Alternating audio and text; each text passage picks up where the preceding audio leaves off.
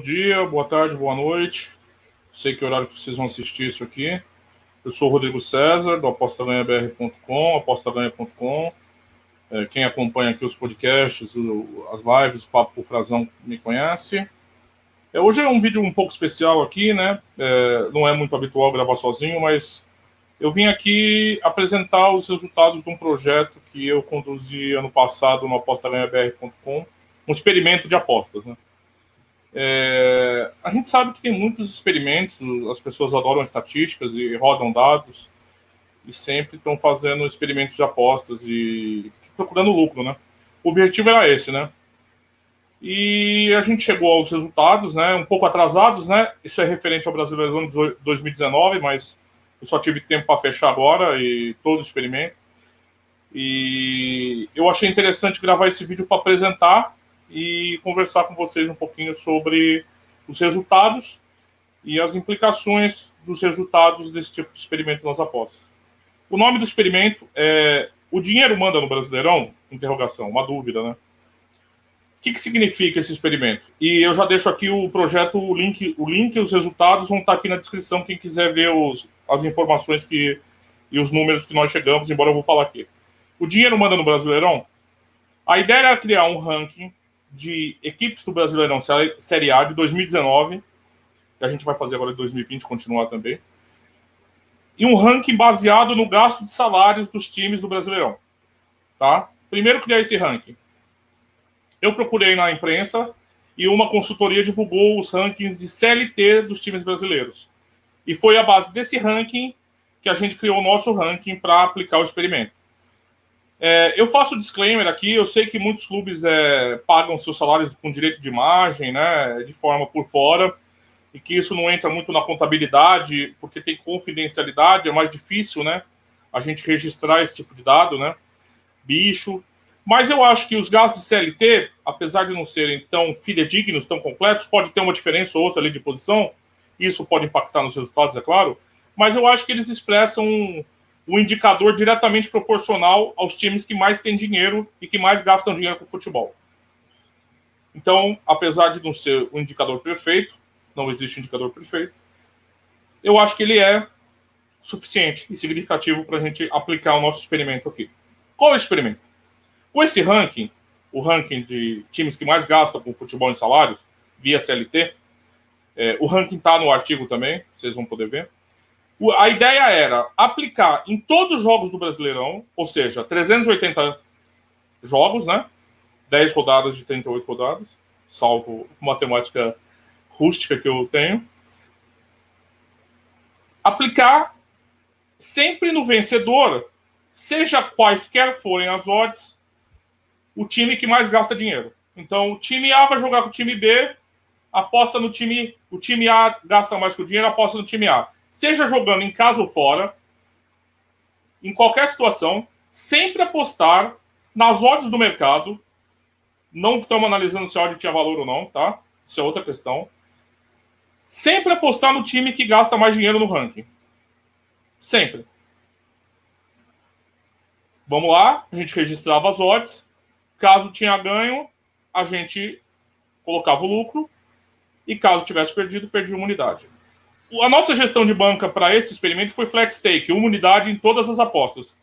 Ou seja, a gente aplicou 380 unidades de, de investimento nessa, nesse experimento. Cada jogo, uma unidade. Sempre no time que paga mais salário no ranking estabelecido de salários da CLT. Esse era a metodologia de aplicação. Já destaco aqui o que? Os fatos que merecem ser destacados uma metodologia simples,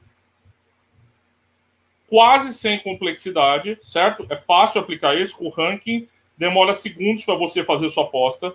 Então, nesse caso, é um aspecto importante, né? Porque geralmente, quando a gente vai fazer uma análise metodológica nos jogos, a gente gasta muito tempo, muito recurso e muito, muito gasto de, de energia. Então, aqui é, não tem um método, nem alto investimento de tempo, nem recurso para encontrar valor, nada. É só isso. Olhou o jogo, olhou o ranking, aposta no time que gasta mais salário. Ponto. Seja qualquer forem as odds. Então foram 380 unidades. Vocês vão poder ver todos esses detalhamentos no artigo que está no link aqui, tá? Foram 380 unidades investidas e o projeto teve um lucro de 14,7 unidades para o Brasileirão de 2019. Tá? Isso significa um ROI de 3,86 é, para o campeonato inteiro. Né? Vocês conhecem, tá ali as tabelas, todas as unidades, as rodadas que. Ressaltando, todas as apostas unidade flat stake. 38 rodadas, 21 delas foram verdes, 17 rodadas deram prejuízo. A maior sequência positiva das rodadas foram quatro rodadas verdes, entre a rodada 1 e a rodada 4. Tá? A maior sequência negativa foram três rodadas vermelhas em reds. E elas aconteceram por duas vezes. Primeiro entre a rodada 20 a 22 e a pior registro que foi entre a rodada 30 a 36, as últimas rodadas. Né? Rodada de maior lucro registrou 5,30 unidades de lucro, foi a rodada 25. E a rodada que registrou maior prejuízo foi menos 4,43 unidades na rodada 34, nessas finais que eu estou falando. O teste era ver se o fato de clubes gastarem mais dinheiro significam mais do que resultado desportivo, se significa lucro nas apostas. O resultado foi positivo, eu acho. Se a gente pensar que a gente está aplicando um método de apostas instantâneo, rápido, com um único critério e sem nenhum gasto de tempo, tem um lucro de 3,86%, que em muitos sindicatos é um lucro considerado alto para apostas em futebol, estou falando de gente séria, não essa malocada que a gente encontra por aí. Falando de coisa séria. Eu acho que é um resultado alvissareiro interessante. Ou seja, o dinheiro, para além de ganho esportivo, também significa ganho em apostas. Foi a conclusão que a gente chegou no Brasileirão de 2019. Eu apliquei em todas as rodadas esse método. Eu vou colocar aqui a, a, base de dados com todas as rodadas, lucro e prejuízo rodada por rodada, tá? E ainda tem uma coisa analítica que a gente deve observar. Era para ter sido muito melhor. Era para ter sido muito melhor. Nas últimas rodadas, nessa sequência negativa que eu falei para vocês, uma das piores sequências negativas da rodada 35, 35 34, 35, 36, que é inclusive o maior prejuízo único é na rodada 34, a gente perdeu 4,43 unidades na 34, 1,65 unidades na 35, 3,5 unidades na 36 e 2,4 unidades na 37, 38, tendo ganho nesse inteirinho apenas 0,68 unidades na 37. Isso comeu praticamente 12 unidades do nosso lucro. Então a gente podia projetar aqui que até as quatro rodadas finais, cinco rodadas finais, a gente estava com os 26 unidades de lucro. Um lucro altíssimo. Claro que a gente pode interpretar isso como as rodadas finais, né? Os times estão menos comprometidos, principalmente os times grandes, os que gastam mais dinheiro. Já não tem mais objetivos, os objetivos estão relativizados, acabam tendo uma queda de desempenho e dando oportunidades para os times pequenos, que estão mais desesperados, às vezes, por qualquer coisa, seja rebaixamento, classificação à Sul-Americana ou qualquer coisa, a conseguirem levar vantagem sobre esse princípio, né? O princípio do dinheiro manda do futebol, né? Então, isso é uma interpretação. Ou seja, apesar de um lucro significativo, na minha opinião, 3,86% de ROI, 14,7 é, unidades de lucro, poderia ser muito melhor. A gente poderia ter partido quase 26, 26 27 unidades de lucro, mas essas rodadas finais acabaram comendo um pouco, né? É, o nosso lucro. De qualquer forma, eu acho que esse é um experimento interessante que traz um pouco de luz e quebra um pouco de paradigmas no sentido de pensar que a gente tem que passar horas analisando um jogo de futebol para conseguir resultados positivos valor esperado. Eu garanto para vocês que 99% dos apostadores que se dizem profissionais no Brasil não conseguem a longo prazo 3,86 de ROI no Brasileirão. E um método simples, objetivo e rápido conseguiu no campeonato. Claro, são 380 apostas.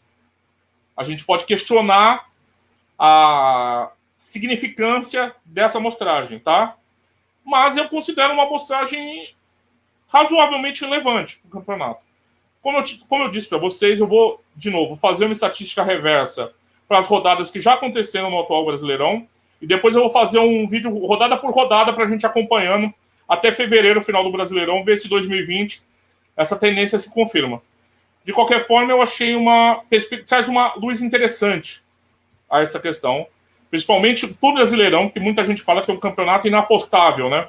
É um campeonato muito difícil de se apostar, com swing muito alto, variância muito alto, difícil de encontrar valor, é, muito equilíbrio, difícil análise, difícil de método. Então, eu penso que seja interessante a gente ter esses resultados como parâmetro para abrir um pouco a cabeça sobre metodologias nas apostas. Então, no caso aqui, o dinheiro, além de mandar o Brasileirão competitivamente, Flamengo campeão, os top 5 ali são os que mais gastam, também serviu para oferecer valor esperado nas apostas. A gente está saindo com o ROI bem positivo, 3,86, quase 4% de ROI, quase 15 unidades de lucro, praticamente sem nenhum esforço, sem nenhum trabalho. Então, convido vocês a analisarem os resultados. Então, os dois arquivos aqui. Primeiro, a apresentação do projeto, vocês entenderem a metodologia aplicada, embora seja simples, né? Sempre apostar nas odds do time que gasta mais no salário. Tem lá uns critérios de desempate, tá? Por exemplo, equipes que gastam o mesmo número de salário, a, o time da casa é a aposta. E, mas também está no disclaimer lá na metodologia, tá tudo especificado. Ah, outra coisa importante, isso daqui eu não tirei as odds do sei aonde não Todas as odds monitoradas no Odds Portal, um monitor público de odds, podem ser encontradas no arquivo. Ou seja, vocês podem comparar meus dados, vocês podem pegar meus dados e comparar, fazer a mesma coisa, vocês vão chegar no mesmo resultado. Porque são odds públicas que eu consultei, é, no monitor público, nada de muteta, nada de esquema. Então, convido vocês a lerem os artigos, também dar a opinião de vocês. Vocês acham que é válido, não é válido? foi um acidente contextual, 380 apostas é muito, é pouco, não é o suficiente. Em suma, vamos discutir um pouquinho e chegar à conclusão se o dinheiro manda mesmo no futebol, tá bom?